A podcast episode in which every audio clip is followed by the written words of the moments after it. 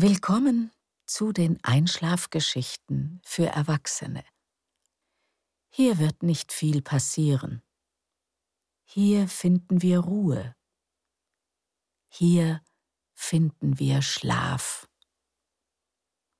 Ich bin Beate Himmelstoß und ich spreche die Geschichten, die Catherine Nicolai für Träumschön geschrieben hat.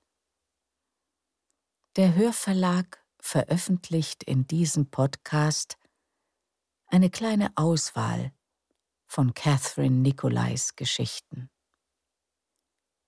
Wenn ihr mehr davon hören möchtet, könnt ihr alle Erzählungen als Hörbuch hören. Außerdem sind sie als wunderschön illustriertes Buch im Wunderraum Verlag erhältlich überall da, wo es Bücher und Hörbücher gibt. Und natürlich im Download. Danke fürs Zuhören. Und danke, falls ihr allen, die sich auch Entspannung und einen tiefen Schlaf wünschen, unsere Geschichten weiterempfehlt. Erst einmal erkläre ich euch, wie dieser Podcast funktioniert. Gleich werde ich euch eine Einschlafgeschichte erzählen. Eine simple Geschichte, in der kaum etwas passiert, die aber von vielen kleinen, entspannenden Dingen handelt. Die Geschichte ist ein Nest. Und wir verführen euer flatterndes Ich dazu, sich hineinzukuscheln. Ich werde unsere Geschichte zweimal erzählen. Beim zweiten Mal etwas langsamer. Wenn ihr am Ende des ersten oder des zweiten Durchgangs immer noch wach seid, macht das nichts. Hier wird nichts gemessen oder bewertet. Und wenn ihr beim zweiten Mal noch nicht eingeschlafen seid, macht euch keine Sorgen. Entspannt euch. Geht in Gedanken zum Anfang der Geschichte zurück und wandert jede Stelle ab, an die ihr euch noch erinnert. Vor allem die besonders behaglichen. Ihr trainiert damit euren Verstand und euren Körper darauf, abzuschalten. Und je öfter ihr das tut, desto schneller werdet ihr einschlafen können. Habt also am Anfang etwas Geduld. Und falls ihr mitten in der Nacht doch aufwachen solltet, erinnert euch einfach wieder an die Geschichte und schlummert entspannt wieder ein.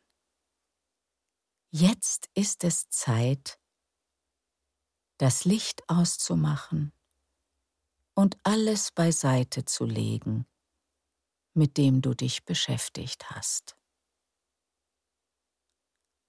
Nimm dir Zeit, um dich in deine bevorzugte Schlafhaltung zu kuscheln und deinen ganzen Körper zu entspannen. Wir arbeiten an einem Wink für deinen Geist und deinen Körper, der dir signalisiert, es ist Schlafenszeit. Und nun atme tief durch die Nase ein und mit einem leisen Seufzen durch den Mund wieder aus.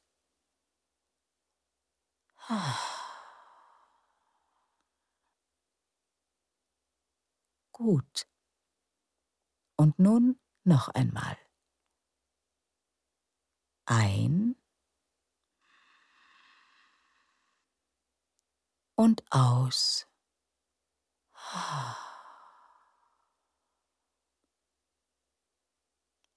Unsere heutige Einschlafgeschichte heißt Die Buchhandlung schließt für heute. Sie handelt von der angenehmen Gesellschaft der Bücher, von einem sicheren Ort, von dem aus man die Welt in aller Ruhe betrachten kann. Und von dem beglückenden Gefühl der Vorfreude.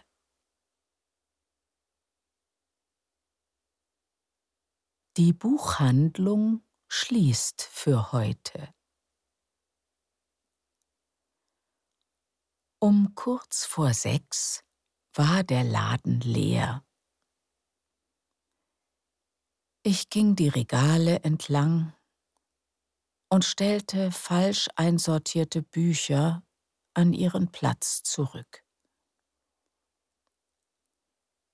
Dann räumte ich den Verkaufstresen auf,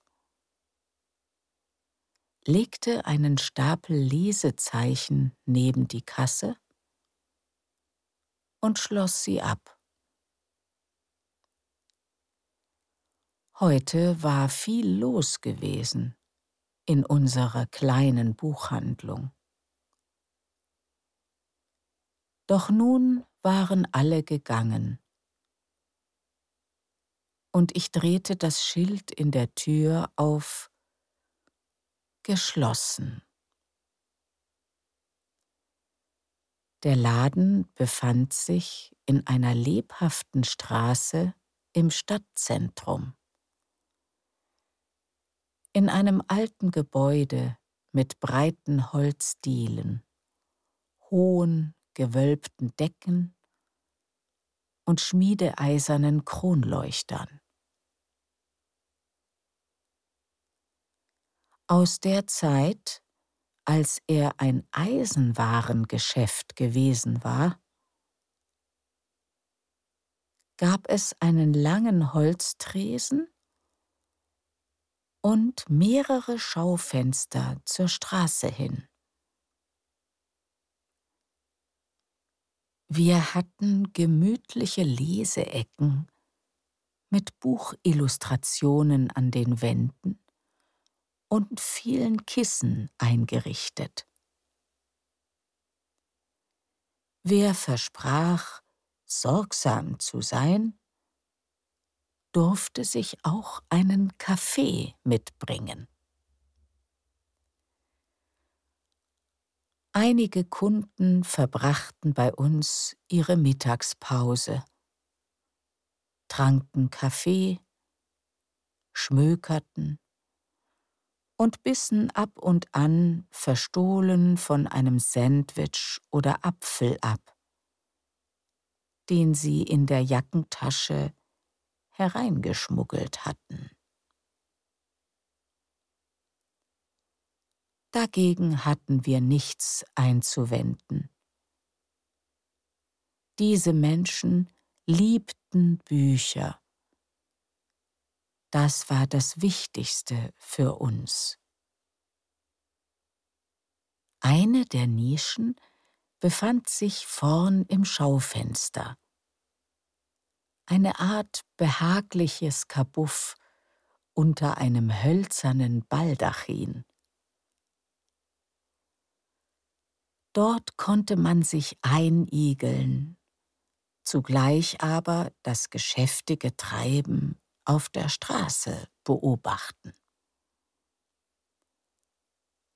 An der Wand hingen Landkarten, die man herunterziehen und studieren konnte. Es gab welche von Afrika, Europa und japanischen Städten, aber auch eine von Mittelerde und vom Hundertmorgenwald. Dass man ein gutes Buch in den Händen hält, weiß man, wenn gleich im Einband eine Landkarte auftaucht. Angestellte wie Kunden waren sich einig, dass es keinen besseren Platz gab als diese Nische im Fenster. Hier saß fast immer jemand. Und die Leute warteten geduldig, bis sie an der Reihe waren. Zuerst schloss ich die dicke, holzgetäfelte Hintertür mit den Butzenglasscheiben ab, die so alt war wie das Gebäude selbst. Ich drehte den Schlüssel im Schloss und zog das Rollo herunter. Im hinteren Flur und in den Toiletten schaltete ich das Licht aus. Dann ging ich nach vorn zur Ladentür. Die war auch dick und schwer und hatte zusätzlich eine Fliegengittertür. Wenn es draußen warm war, kam so ein wenig frische Luft herein und vermischte sich mit dem Geruch der Bücher. Als ich den Riegel vorlegte, blickte ich zu der alten Messingglocke auf. Ich liebte es, sie klingeln zu hören, wenn morgens die ersten Kunden hereinkamen. Aber wenn ich abends abschloss, mochte ich auch die Vorstellung, dass sie jetzt eine Zeit lang schweigen würde. Ich schaute ein Weilchen nach draußen. Es war eine schöne Tageszeit, um Menschen zu beobachten. Die Frühlingsstimmung brachte sie zum Lächeln.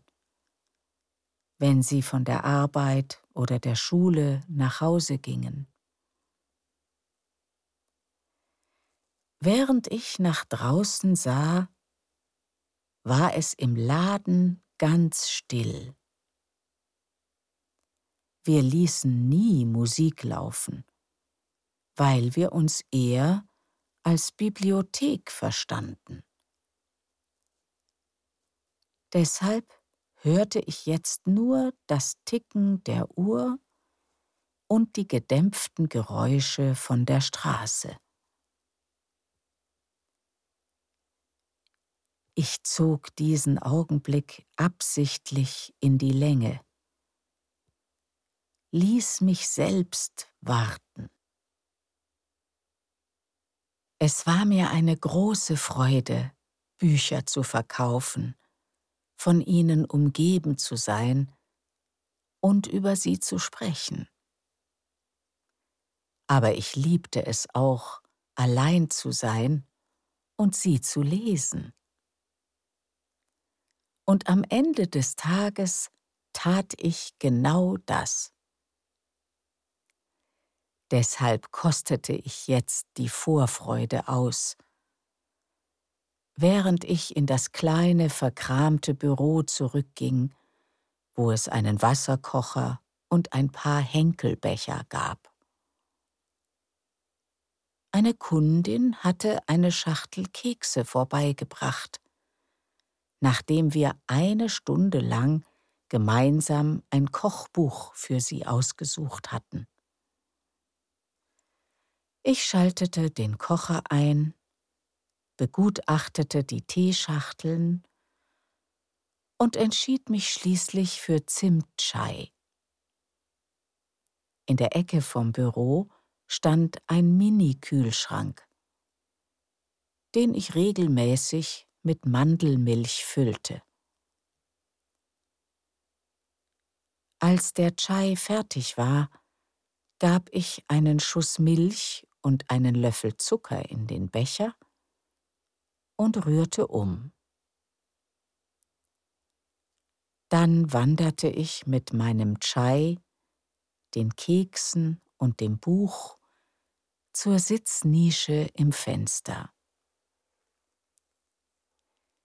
Gleich würde ich mit dem zweiten Buch einer Serie beginnen. Den ersten Band hatte ich sehr geliebt. Und ich hatte mich über ein Jahr gedulden müssen, bis der zweite endlich erschienen war. Ein großartiges Buch ist ein Hochgenuss, und ich konnte es kaum erwarten. Dennoch nahm ich mir ausgiebig Zeit, um es mir gemütlich zu machen. Der Teebecher musste den richtigen Platz finden. Die Kissen in meinem Rücken sollten bequem sein. Ich streifte die Schuhe ab und legte die Beine hoch. Gemächlich trank ich den würzigen Tee und schaute noch ein Weilchen zum Fenster hinaus. Schließlich stellte ich die Kekse neben mich und atmete langsam tief ein und mit einem Seufzer wieder aus. Dann schlug ich das Buch auf. Träum schön. Die Buchhandlung schließt für heute.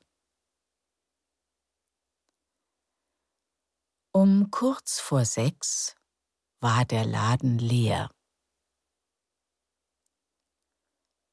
Ich ging die Regale entlang und stellte falsch einsortierte Bücher an ihren Platz zurück. Dann räumte ich den Verkaufstresen auf, legte einen Stapel Lesezeichen neben die Kasse und schloss sie ab.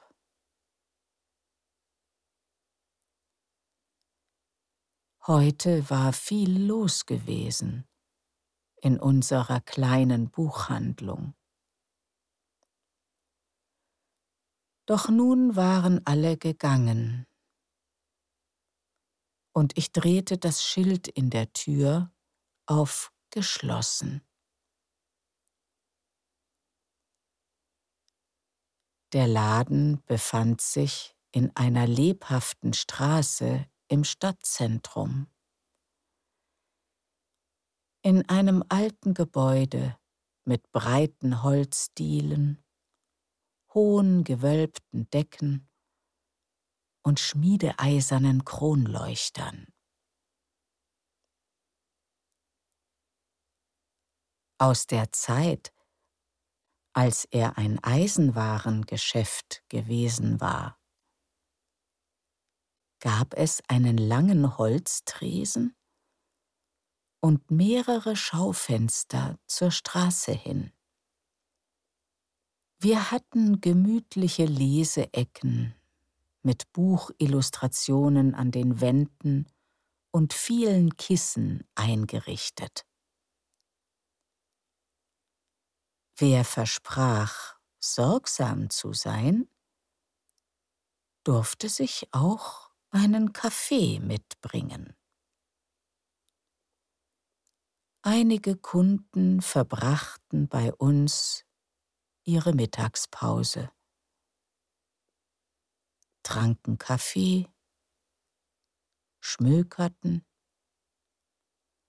und bissen ab und an verstohlen von einem Sandwich oder Apfel ab, den sie in der Jackentasche hereingeschmuggelt hatten.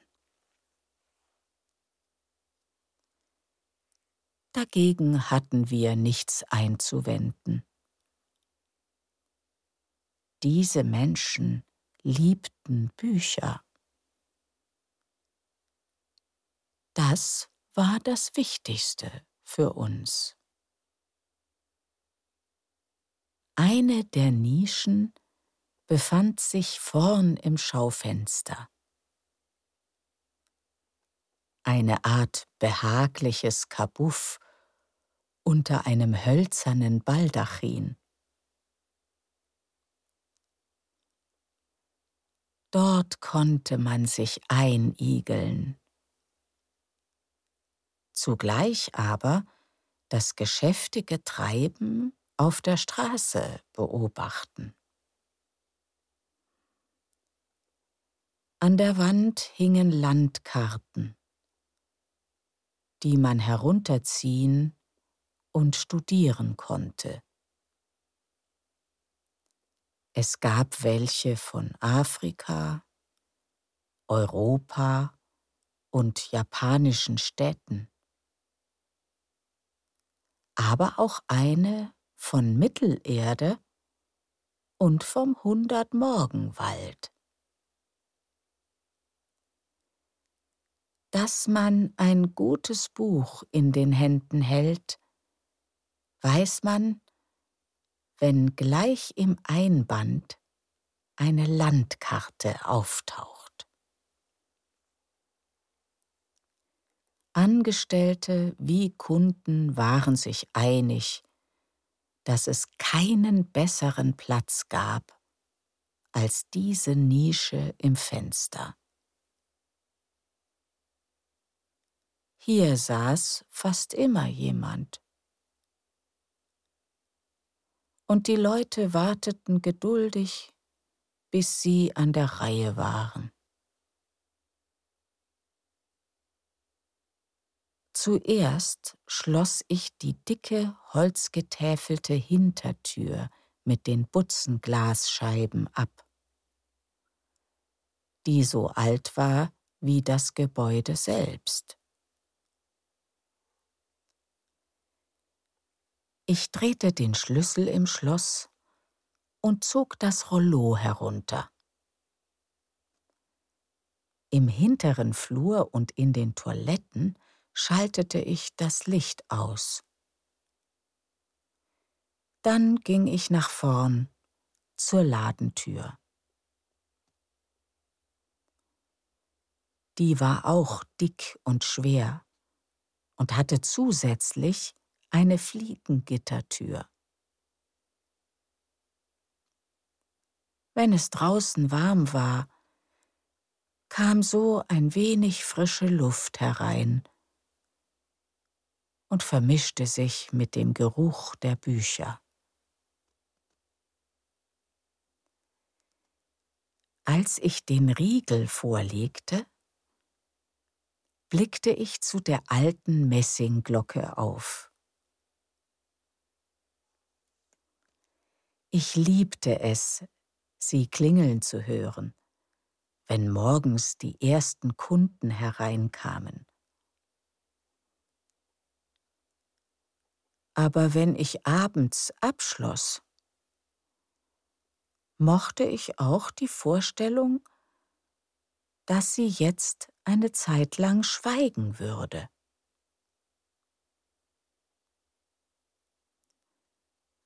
Ich schaute ein Weilchen nach draußen. Es war eine schöne Tageszeit, um Menschen zu beobachten. Die Frühlingsstimmung brachte sie zum Lächeln, wenn sie von der Arbeit oder der Schule nach Hause gingen. Während ich nach draußen sah, war es im Laden ganz still. Wir ließen nie Musik laufen, weil wir uns eher als Bibliothek verstanden. Deshalb hörte ich jetzt nur das Ticken der Uhr und die gedämpften Geräusche von der Straße. Ich zog diesen Augenblick absichtlich in die Länge, ließ mich selbst warten. Es war mir eine große Freude, Bücher zu verkaufen, von ihnen umgeben zu sein und über sie zu sprechen. Aber ich liebte es auch, allein zu sein und sie zu lesen. Und am Ende des Tages tat ich genau das. Deshalb kostete ich jetzt die Vorfreude aus. Während ich in das kleine, verkramte Büro zurückging, wo es einen Wasserkocher und ein paar Henkelbecher gab. Eine Kundin hatte eine Schachtel Kekse vorbeigebracht. Nachdem wir eine Stunde lang gemeinsam ein Kochbuch für sie ausgesucht hatten. Ich schaltete den Kocher ein, begutachtete die Teeschachteln und entschied mich schließlich für Zimtchai. In der Ecke vom Büro stand ein Mini-Kühlschrank den ich regelmäßig mit Mandelmilch füllte.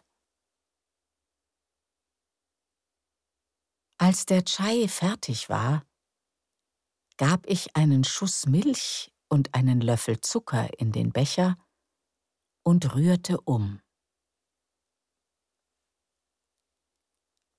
Dann wanderte ich mit meinem Chai, den Keksen und dem Buch zur Sitznische im Fenster. Gleich würde ich mit dem zweiten Buch einer Serie beginnen. Den ersten Band hatte ich sehr geliebt.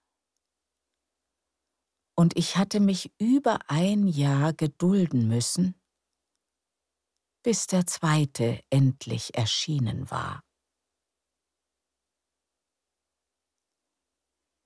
Ein großartiges Buch ist ein Hochgenuss. Und ich konnte es kaum erwarten.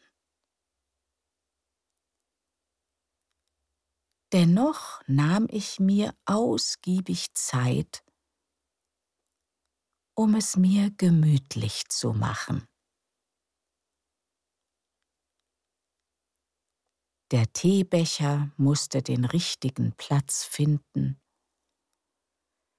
Die Kissen in meinem Rücken sollten bequem sein.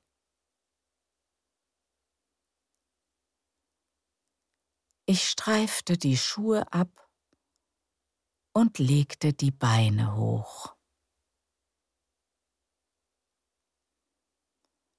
Gemächlich trank ich den würzigen Tee und schaute noch ein Weilchen zum Fenster hinaus.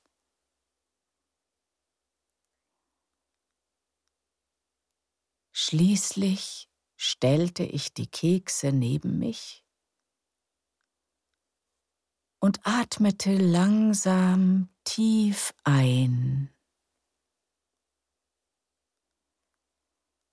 und mit einem Seufzer wieder aus. Dann schlug ich das Buch auf. Träum schön.